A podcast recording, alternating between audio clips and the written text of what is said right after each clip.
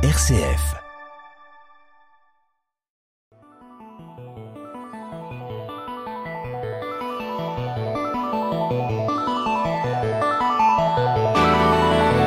Couper les pixels en quatre.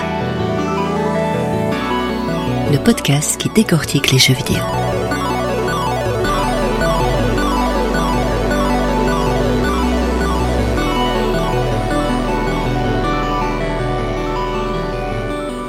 Laurent Verporten, bonjour. Bonjour Jean-Marc Richard. Et bonjour à toutes et à tous, bienvenue dans Couper les pixels en quatre, l'émission d'analyse et de débat vidéoludique d'une RCF Belgique. Alors Laurent, on se connaît bien, on présente une émission conjointement sur euh, RCF Liège qui s'appelle L'œil de Dieu, c'est votre émission, où nous analysons toutes les semaines euh, un film à caractère euh, chrétien, n'est-ce pas? Et nous allons donc tenter de faire la même chose aujourd'hui dans cette émission, couper les pixels en quatre, mais là nous ne parlerons pas de cinéma, mais de jeux vidéo. Est-ce que vous êtes heureux de faire cette analyse avec moi, Laurent? Oui, je suis très heureux de répondre à cette invitation. En effet, euh, j'ai la chance de vous compter parmi mes, mes permanents, mes invités euh, récurrents plutôt dans l'œil de Dieu. Donc évidemment, je ne pouvais pas refuser cette invitation, mais je pense sincèrement que vous vous y connaissez plus en cinéma que moi je ne m'y connais en jeux vidéo. Mais comme le sujet ici est un peu particulier et que j'ai un petit peu travaillé, eh bien euh, ça va être un plaisir de, de, de, parler de ce jeu. Enfin un plaisir même s'il s'agit d'un sujet euh, qui est moins superficiel qu'il n'y paraît. Oui, c'est vrai, Laurent. Euh, c'est d'ailleurs l'objet de votre invitation. Je sais que vous êtes, euh, disons, assez connaisseur du christianisme américain. On en parle assez souvent en off, d'ailleurs. Hein, ça alimente nos discussions. Et aujourd'hui, nous allons parler d'un jeu qui a cette thématique. Euh, nous allons parler du, de la licence énorme de FPS, donc de first person shooter, des jeux de tir à la première personne en vue subjective, Far Cry, c'est une énorme licence de l'éditeur français Ubisoft et nous allons tout particulièrement parler de l'avant-dernier, Far Cry 5, qui est donc un jeu qui a été développé et édité par Ubisoft Montréal et Ubisoft Toronto. Il est sorti le 27 mars 2018.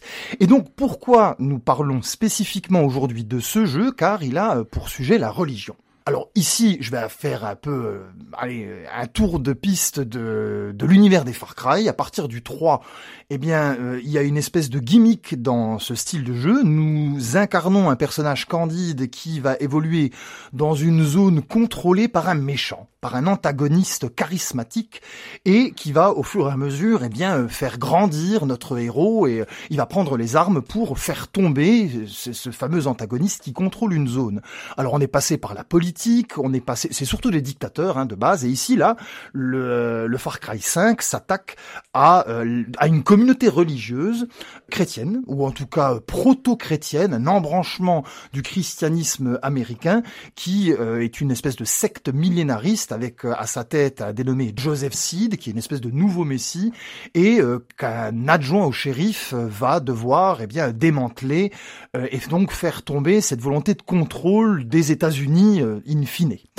Donc voilà, ça c'est le pitch. Et ce qui m'intéresse, moi, on va un peu revenir plus précisément dans le scénario après, c'est qu'il y a eu quand même énormément de polémiques qui ont gravité autour de ce titre. Il a été qualifié dans la presse, euh, aux États-Unis notamment, comme étant euh, christianophobe sur les bords. Alors moi, j'aurais deux questions, Laurent, concernant donc ce jeu.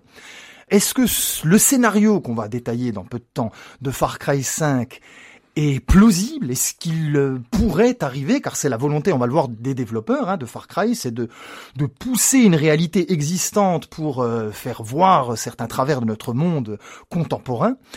Et donc la deuxième partie de la question, ce serait de se demander si réellement ce jeu a des relents christianophobes.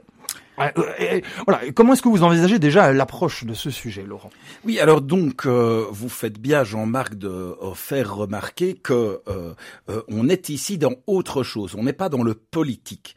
On est dans un chef religieux, un chef sectaire qui progressivement a endoctriné, lavé les, les cerveaux de, de toute une communauté, toujours de manière plus large et plus approfondie, et qui donc gère une communauté, un territoire, les politiques ou les représentants de l'ordre, par exemple la police, étant finalement passés sous sa férule, reconnaissant en lui une sorte de, de dieu incarné, de gourou, euh, de personne à suivre, d'élu de Dieu. Oui, oui, c'est l'équivalent de Jésus, hein, disons. Hein. Voilà, comme, le, comme se présentent quasiment euh, tous les gourous. Donc c'est ce scénario-là qui se distingue quelque peu des autres Far Cry.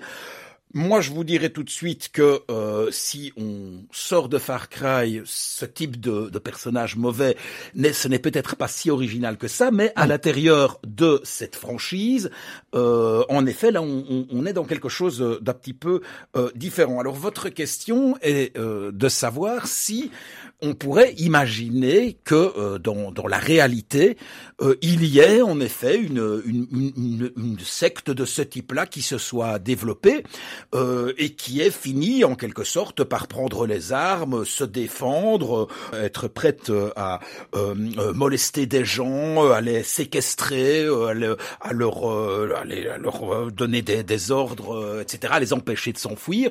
Est-ce que c'est possible? Alors, d'une certaine manière, toute secte a cette tendance-là. Alors, euh, les sectes ne finissent pas généralement euh, armées avec euh, des, des, des, des, armes lourdes comme on le voit dans le jeu, mais évidemment, on voit ce genre d'informations sortir de manière relativement récurrente, même si l'époque des sectes est un petit peu dépassée en même temps. Hein. C'est intéressant de voir que on a beaucoup parlé des sectes dans les années 90 et dans les années 2000. Je ne suis pas du tout en train de dire qu'elles n'existent plus. Non, non, mais c'est vous avez raison. Euh, euh, les médias en font moins leur chou gras. Gare à toi, gourou. Il y avait même des euh, informations qui se faisaient dans les écoles. C'est quelque chose qui finalement s'est un peu éloigné. Mais ça ne veut pas dire que, que, que le danger ne, ne, peut pas être là. Mais enfin, tout le monde sait qu'une secte a toujours tendance, encore, une fois, à endoctriner les personnes, à les, à les couper du monde extérieur, à exercer sur elles des pressions d'ordre psychologique, voire même physique. Donc, je dirais que la matrice de base, comme descriptive d'une secte, qu'elle soit américaine ou, ou autre, d'ailleurs, pourrait fonctionner. Alors maintenant, la question c'est de savoir est-ce que ça peut aller plus loin, c'est-à-dire par exemple maîtriser un véritable territoire. Oui, c'est ça, car le jeu en fait, euh, il est à demi fictif si vous voulez. Ça se passe donc au Montana dans le cadre du comté fictif de Hope Country. Donc on a déjà voilà le pays de, de, de l'espoir, hein, n'est-ce mhm. pas? Et on, on, voit dès le départ, euh, d'ailleurs sous la forme d'une espèce de cinématique qui prend euh, corps en un faux documentaire, des interviews de ces de ces habitants de cette comté qui disent euh, on va débarquer ces, ces gens-là. Oui, c'est ça. Et puis euh, progressivement, on, on, on s'est dit voilà, ils sont pas comme nous, ils sont pas normaux. On voit même un prêtre, un, ou alors on y reviendra. un pasteur noir hein, qui lui a effectivement le, col, euh, voilà le, le, col officiel, si vous voulez, d'un bon religieux chrétien, qui dit oui, on a bien vu que ça commençait à diverger, qu'il devenait violent, qu'il y, a, y a eu une déviance. Bon, et au fur et à mesure dans cette contrée, il y a eu donc une prise d'autonomie de ces euh, espèces de rednecks qui sont traités, je veux dire, alors sémiologiquement, c'est catastrophique, ils sont euh, illettrés, édentés, poisseux, hirsutes, enfin l'image qu'on renvoie de ces, de ces Américains qui sont endoctrinés par ce fameux mm. Joseph Seed et sa famille, on va le voir, hein, parce qu'il y a, a son frère qui est télévangéliste, il y a le l'autonomiste, euh, survivaliste, ancien militaire, qui fait de l'endoctrinement, il y a des camps de, de, de, réadaptation, et sa sœur qui est une folle furieuse et qui incarne, on va la foi. Eh bien, ces gens-là, ils, prennent ces habitants sous leur joug et euh, eh bien, c'est terminé. tout le monde devient des tueurs sanguinaires. Est-ce que ça, Laurent, réellement, est-ce que ce n'est pas euh, un peu exagéré comme vision? Est-ce qu'il y a les bases Est-ce que le ferment aux États-Unis est propice à ce type de, de situation? Voilà, et c'est justement là-dessus que je voulais euh, aboutir. C'est cette question du territoire hein, et de la défense du territoire, parce qu'ici nous sommes aux États-Unis et évidemment ça pourrait pas se passer de la même manière ailleurs, dans des pays euh, plus euh, euh, ou gouvernements, je dirais, plus rigides. on en, on en ferait qu'une et on, ne ferait pas attention au, sacro-saint droit de, de, la propriété. En Europe, on, ça ne pourrait en tous les cas pas avoir la taille euh, d'un village. Ça pourrait au mieux être une propriété, si vous voulez. Encore, on finirait par euh, trouver des moyens de, de rentrer dedans, ne serait-ce que pour surveiller le, le bien-être des gens. Aux États-Unis, c'est différent. Là, c'est la propriété privée est sacrée. C'est le cas de le dire. Et donc, on pourrait en effet imaginer cela. Et je vais même aller plus loin. Je vais faire un, un petit historique, mais très très rapide, ah, parce qu'il faut pas, il faut pas être pompeux. Lorsque Voltaire a écrit sa cinquième lettre philosophique. Il s'intéresse notamment à l'Angleterre parce qu'il voit des Anglais qui vont justement euh, en Amérique du Nord et qui sont en train de développer un pays. Qu'écrit-il? Il dit, en parlant des États-Unis, il dit c'est ici un pays de sectes. Ah oui. Un Anglais, rajoute-t-il, comme homme libre, va au ciel par le chemin qui lui plaît. Donc Voltaire voit ces, ces, protestants, enfin ces anglicans protestants euh, anglais aller là-bas, et donc euh, il voit aussi ce qu'est le ce, ce, ce protestantisme et toutes ses branches parallèles c'est-à-dire, voilà, c'est moi et Dieu, et euh, on va trouver euh, notre relation, notre relation, ou peut-être que je vais alternative, voilà, où je vais trouver quelqu'un qui qui va me dire la manière dont, dont je peux aller au ciel rejoindre Dieu et donc je, librement je le choisirai. Mais ça va plus loin. Mais oui, c'est intéressant ce que vous êtes en train de dire. C'est vous dites que le libéralisme, que le territoire étendu, le fédéralisme et le protestantisme sont, disons, un terreau à, euh, à, à ce que ça puisse quand même se, se produire ce type de scénario. Indiscutablement, et ce n'est pas une, insulte ou une injure de, de, le dire. Le protestantisme, c'est très connu. D'ailleurs, il n'y a qu'une seule religion véritablement organisée de manière pyramidale c'est le catholicisme. Oui, avec euh, c'est quasiment, le Vatican. voilà, c'est quasiment la seule. Ça n'existe pas dans le judaïsme, ça n'existe pas en islam. dans en islam, et ça n'existe pas dans la religion protestante. Donc, finalement, n'importe qui peut euh, décider euh, parce qu'il n'est pas d'accord avec son pasteur, parce qu'il a une autre idée, parce qu'il a lu un texte de la Bible d'une autre manière, créer son église. Alors, il y a quasiment, selon les les, derniers chiffres, plus de 1000 églises indépendantes aux États-Unis. Il y a les baptistes, alors on va les citer parce que c'est marrant, enfin certains. Ah, je vous en prie, il, y a, il, y a les, plus connus, il y a les baptistes, il y a les méthodistes, il y a les pentecôtistes, il y a les adventistes, il y a les ménonites, hein, qui ne sont pas piqués des verres, il faut, il faut aller les voir. Ça en fait déjà il, il y a les Amish, il y a les Quakers, et il y a évidemment les Mormons, 1830, fondés par John Smith. Alors, ce qu'il faut pas oublier, et c'est peut-être le dernier élément historique que je dirais, c'est que euh, non seulement si vous voulez, il y a cette euh, matrice protestante qui euh, finalement est plutôt centripète Hein C'est-à-dire que euh, ça, on peut toujours s'éloigner d'un centre qui n'existe pas et essayer de, de, créer un autre centre. Hein.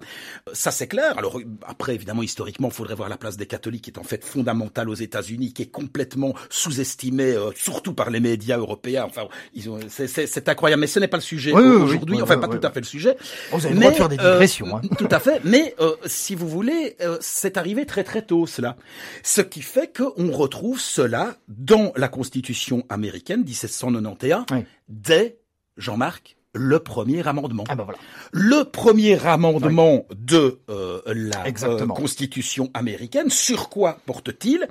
Il indique dès ses premières lignes que l'État ne euh, choisira pas parmi toutes ces religions une religion d'État. Oui, bien sûr. Et juste après vient le droit, dans le même premier amendement, de la liberté d'expression, après la liberté de religion, puis la liberté de la presse et toutes les autres. Donc si vous voulez, aux États-Unis, on ne peut pas interdire à qui que ce soit de créer euh, finalement son mouvement religieux. C'est la même chose chez nous, mais il y a en réalité une des tendances, si vous voulez, qui nous, sont c'est un peu différent. C'est-à-dire déjà c'est pas c'est pas la tendance, c'est qu'on est quand même majoritairement dans toute une partie de l'Europe de cette tendance catholique où on se dit il faut des professionnels de la religion. Donc si mon voisin me dit je vais te parler de Dieu, euh, bien euh, on aura on d'où parles-tu Voilà, on aura plutôt envie malgré tout de d'entendre parler un prêtre. On se fait pas marier par son voisin. Non, bien sûr, bien sûr, bien sûr, on se fait pas enterrer par son voisin, si vous voulez. Hein. Bah, il y a un rapport au libéralisme, en tout cas à ce niveau du libéralisme, qui est totalement différent sur notre vieux continent. Hein, voilà. donc, euh, on en est là. Alors, on pourrait citer John Locke, hein, qui lui-même, dans sa lettre sur la tolérance, disait que justement, euh, dans un pays nouveau comme les États-Unis, il ne fallait absolument pas freiner cela, et que c'était même un gage de liberté que finalement existe ou coexiste un certain nombre de religions, mais tout cela dans la tolérance. Ce qui est marrant, c'est qu'ils mettaient dans le même sac les athées et les catholiques, parce qu'ils considéraient que les athées n'avaient pas le, la structure morale nécessaire pour participer à ce grand mouvement d'ensemble des États-Unis. C'est très intéressant. Quant aux catholiques, ça c'est un vieux fantasme américain, ils étaient hors jeu aussi parce que tout le monde sait que tous les matins, les catholiques reçoivent un, un télégramme en direct du Vatican qui leur indique comment agir dans leur journée. Ah oui, c'est ça. Tout, voilà, tout- oui, tout le monde oui, le sait bien oui. que tous les catholiques du Bien monde sûr. sont évidemment euh, Ah oui, oui, complètement d'équerre, euh, euh, avec le, le que le pape décide tous les matins Oui, oui. quasiment du petit déjeuner Il de chaque envoie, catholique. il envoie des messages, des injonctions que tout le monde suit. Ça, c'est connu comme le loup blanc, Laurent. c'est- connu.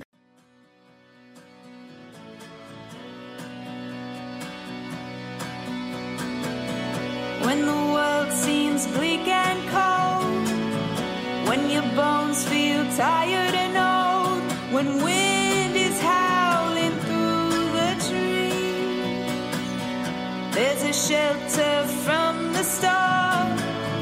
There's a fire burning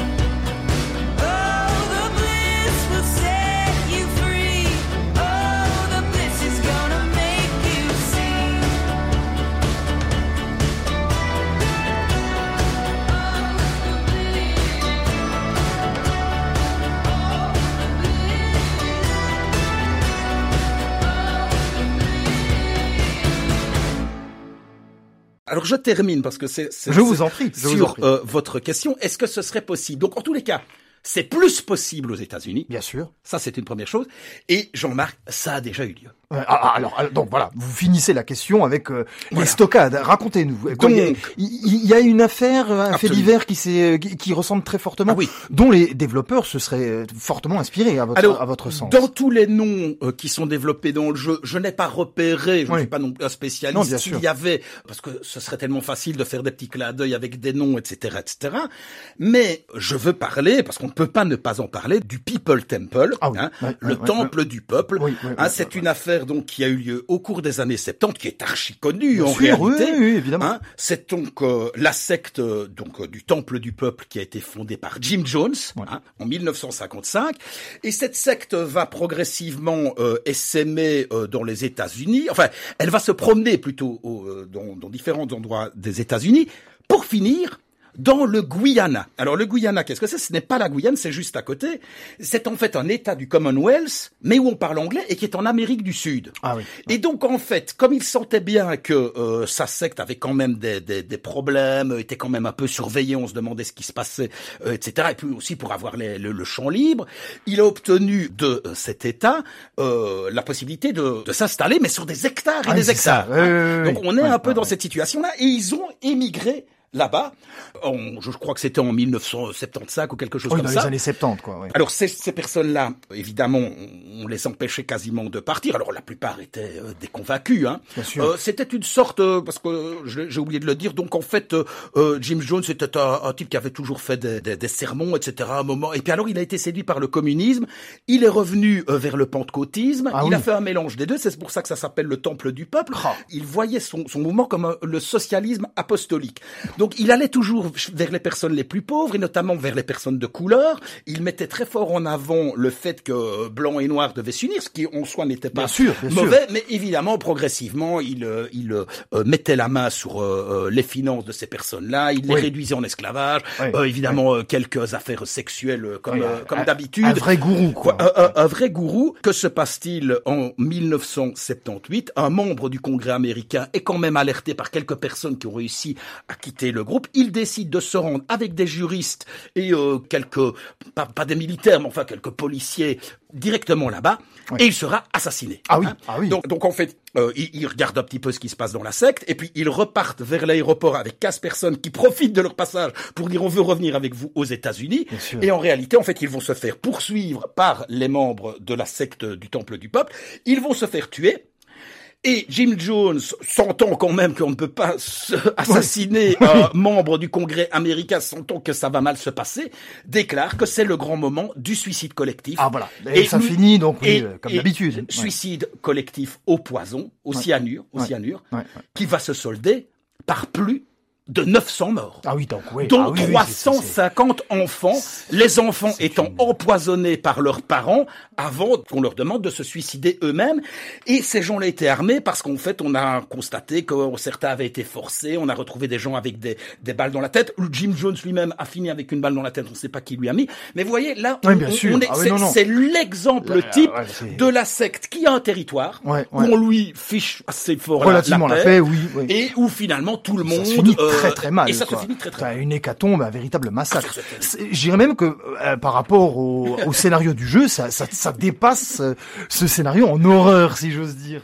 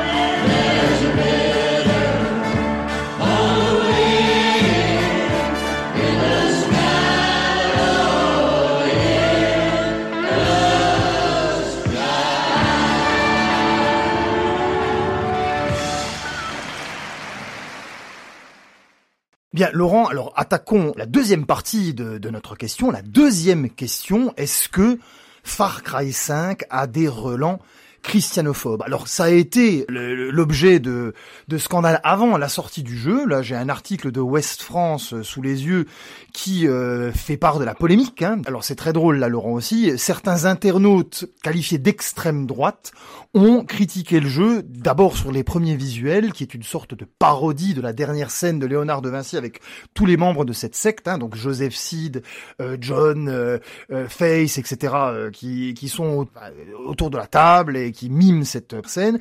Et à l'époque, c'était pas Twitter, hein, mais c'était, euh, on va dire, euh, sur Facebook, les gens ont commencé à réagir euh, en disant que c'était euh, un affront à la, à la religion chrétienne, que c'était euh, salir, avilir, etc. Et donc là, j'ai euh, la réaction du directeur narratif euh, de euh, d'Ubisoft Montréal et Toronto, Jean-Sébastien Descamps. Je le cite, il dit pour créer un Far Cry, les équipes prennent leurs inspirations d'éléments réels, retournent les situations et construisent à partir de là. Far Cry 5, ce n'est pas l'histoire d'une personne en particulier, d'une religion ou d'un événement, mais il se dégage pourtant l'impression que l'univers de Far Cry est inspiré par le monde réel, passé et présent, tout comme les livres, les documentaires ou les films. Far Cry 5, c'est un travail de fiction qui est pensé pour immerger les joueurs dans un scénario plausible. Alors, on vient de le voir avec vous, effectivement, c'est un scénario qui, euh, selon euh, toute vraisemblance, pourrait arriver, hein, même poussé euh, comme ça à, son paroxysme. Mais est-ce que ça empêche ce jeu, malgré tout, d'avoir des relents euh, christianophobes? Quel est votre avis euh, là-dessus, Laurent? En tous les cas, on peut dire que le, le directeur narratif de cette franchise a bien travaillé ses éléments de langage. Oui, oui. Hein, voilà, évidemment, ça ne concerne personne, ce n'est pas la critique d'une religion en particulier. Euh, même là-dessus, je pense qu'on peut en discuter. Alors, essayons de répondre d'une manière claire à votre question. Bien sûr. S'agit-il d'un jeu christianophobe? Alors, il serait facile, comme le ferait sans doute euh, cette personne si on la poussait dans ses retranchements, de dire que ce n'est pas anti-chrétien, parce qu'en fait, nous sommes face à une secte. C'est ça. D'ailleurs, il s'est appelé comme ça pendant tout le jeu. La secte, la secte, la secte. Et vous me faisiez remarquer, Jean-Marc, que euh, à aucun moment du jeu n'est prononcé le mot de Jésus. Jamais. Donc on pourrait évidemment s'en sortir à bon compte, et je pourrais répondre à votre question en évacuant la question, en disant non, ce n'est pas christianophobe, c'est une critique des mouvements sectaires. C'est ça. Moi je suis, comme vous d'ailleurs, comme tous nos auditeurs, nous sommes contre les sectes, Bien nous sûr. ne voulons pas cela, Jamais et on pourrait s'en sortir à bon compte en disant bah, finalement non, c'est toujours quelque chose de, de, de, de négatif euh, qu'il faut combattre et donc dans le jeu évidemment dans, dans la dans l'univers du jeu eh bien ça devient un combat euh, avec des armes etc ça, etc oui. Oui, mais il, faut, il, faut, il faut dire que c'est vraiment un combat armé. Quoi. Là, là, on prend armé, les armes des morts, et on tue tout le monde à coups euh, d'arc à flèche, à coups de lance, de, de lance-flamme. Enfin, c'est c'est un massacre, hein, le jeu, hein, il faut le dire. hein. Absolument. Donc, encore une fois, je, je, je répète l'idée, on pourrait euh, dire non, mais non, en fait, euh, voyez, ces personnes qui ont réagi Oui. en disant que Far Cry 5 est un jeu euh, anti-chrétien, encore une fois, on pourrait les renvoyer dans les cordes en disant mais non, il n'y a pas de christianisme, c'est juste un illuminé, c'est un, oui. illuminé, c'est un gourou. Ça. Alors voici mon équation, si vous voulez, mon syllogisme. Ce jeu s'inscrit dans une tendance de fond de notre époque. Des sociétés, appelons-les modernes, postmodernes, euh, au-delà de la modernité, enfin je ne sais même pas comment euh, il faut les appeler. Et l'ennemi, c'est la religion. C'est alors du coup dire ça ne concerne pas une religion en particulier, c'est vrai, parce que ça concerne l'idée même de religion. Mais suivez-moi, Jean-Marc. S'il s'agit de critiquer la religion pour des raisons sur lesquelles on peut revenir et qui d'ailleurs transparaissent dans le jeu, comment critiquer la religion? Puisque si vous critiquez la religion juive avec le passif historique, ça ne passe pas. Bien Et c'est bien normal. Ben oui. Si vous critiquez la religion musulmane, ça ne passe pas parce qu'on va vous accuser d'être euh, Raciste, euh, islamophobe. islamophobe, Voilà. et même vous risquez peut-être vous-même d'avoir des problèmes physiques Oui, réels de la part de, musulmans de la part de intégristes. musulmans qui n'apprécieraient pas cette critique. Bien sûr. Donc, qui vous reste-t-il pour critiquer la religion à partir du moment où les deux autres monothéistes sont inattaquables, ou en tous les cas, vous n'allez pas y toucher. Il reste le christianisme. Bien sûr. C'est dans ce sens-là que le jeu est anti-chrétien. Il est anti-chrétien parce qu'il est anti-religion. Je suis entièrement d'accord avec votre analyse, Laurent. Et alors, moi, j'y vois, parce que j'ai quand même fait un listing, j'y ai joué pendant 12 heures à ce jeu, et j'ai fait un listing des éléments, si vous voulez, de la religion euh, chrétienne que le jeu va utiliser et qu'il va détourner. Donc, on est vraiment dans une inversion totale de ce que peut être le christianisme, mais en, utilisant les codes du christianisme. Alors, c'est c'est assez pervers. Euh, je vais en citer quelques-uns, comme ça je vais faire une liste. Alors c'est pas ce qu'il y a de mieux, mais je pense que ça pourra peut-être euh, Si, montrer, voilà, euh, qu'il y a des, des indices qui nous laissent quand même croire qu'il y a il y a quelque chose de sous-jacent là derrière. Et, eh bien euh, Joseph Seed, le Messie, il se fait appeler comme ça. Déjà c'est un Messie. Bon, là vous me direz tous les gourous sont appelés les Messies. Bon, il crève les yeux des voyeurs. Là il ne révèle pas, il, il les rend aveugles déjà. Bon, hein. Il y a la présence d'une Bible. Donc il y a, y a un bouquin et qui est euh, la croix sudiste dévoyée, qui est une espèce de, de néo-crucifix, si vous voulez, et c'est donc la parole de Joseph, une espèce de, de, de croix de templier fusionnée avec la croix euh, sudiste. Il a le costume de prêtre, mais un costume de prêtre inversé, si vous voulez. C'est-à-dire qu'il a, euh, il, il est en blanc avec un, un, un col noir. Vous voyez, donc c'est vraiment un- une espèce d'antéchrist. Il a tous les euh, péchés capitaux, mais de la religion chrétienne, hein, le- Oui, le- oui, oui, oui. l'avarice, euh, le- l'envie, euh, les sept péchés capitaux sont tatoués sur sa peau. Donc on utilise quand même les péchés capitaux, vous voyez. On a aussi des parodies de télévangélistes. Hein. John Seed, c'est son, son frère qui euh, détourne le baptême. Donc il y a une- un, un détournement du, euh, de- du baptême chrétien hein, en noyade. On, on les noie, on noie les impurs, hein, d'accord. C'est la purification pour rentrer dans la ville, dans cette fameuse ville euh, d'Eden Gates. hein. Bon, hein. Alors il y a le yes aussi, qui est euh, une espèce de, de, de pouvoir positif. Il faut dire oui pour euh, pouvoir être libéré et entrer dans cette nouvelle religion, qui est inscrit aussi comme les lettres d'Hollywood. Vous voyez, hein, les- bon. Ce qui évidemment introduira dans l'idée des joueurs du monde entier, puisque ce jeu s'est vendu à des Ah, millions oui, d'exemplaires, c'est c'est 310 que millions de, de puisque bénéfices. le oui est associé à une idée de mauvaise religion de secte, il s'agit pour eux de dire non, Non. à la religion. Exactement. Bien évidemment. Exactement. Et la confession est aussi détournée. C'est une sorte de torture, la confession. Mais ça reste les termes. Hein, c'est vraiment, on confesse le, le, le pécheur. Donc les péchés sont centraux. Hein, mais voilà, c'est une séance de torture et d'abjuration. Euh, alors ça, c'est extraordinaire. Euh, il y a une drogue dans ce jeu pour aider donc les fidèles à, à garder euh, la foi en cette religion, qui s'appelle la grâce. Dans la version française du jeu, mais je suis allé voir dans la version américaine. Le nom de cette drogue, c'est Face. C'est la foi, qui est donc créée à partir de fleurs qui cultivent. Mais donc, dans ce jeu, la foi est une drogue.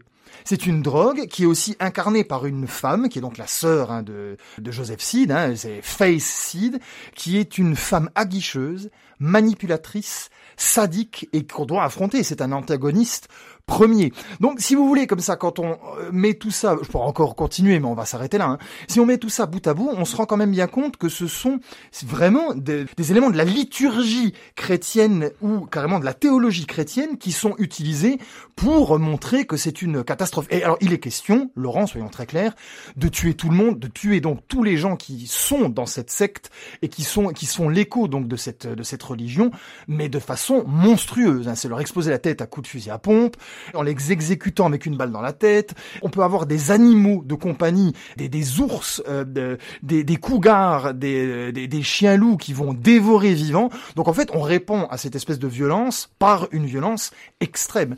Et j'en finirai avec ce personnage de prêtre. La, caution, la caution, le personnage de, pasteur noir qui lui-même donc est censé incarner le, bon, le vrai, le juste, mais qui se combat également. Il a un gilet pare-balles, il a euh, des fusils à canoncier et il a surtout une Bible évidée dans laquelle figure un pistolet qu'il utilise de façon perverse pour blouser ses adversaires et les exécuter. Donc voilà, nous sommes euh, le tableau est brossé.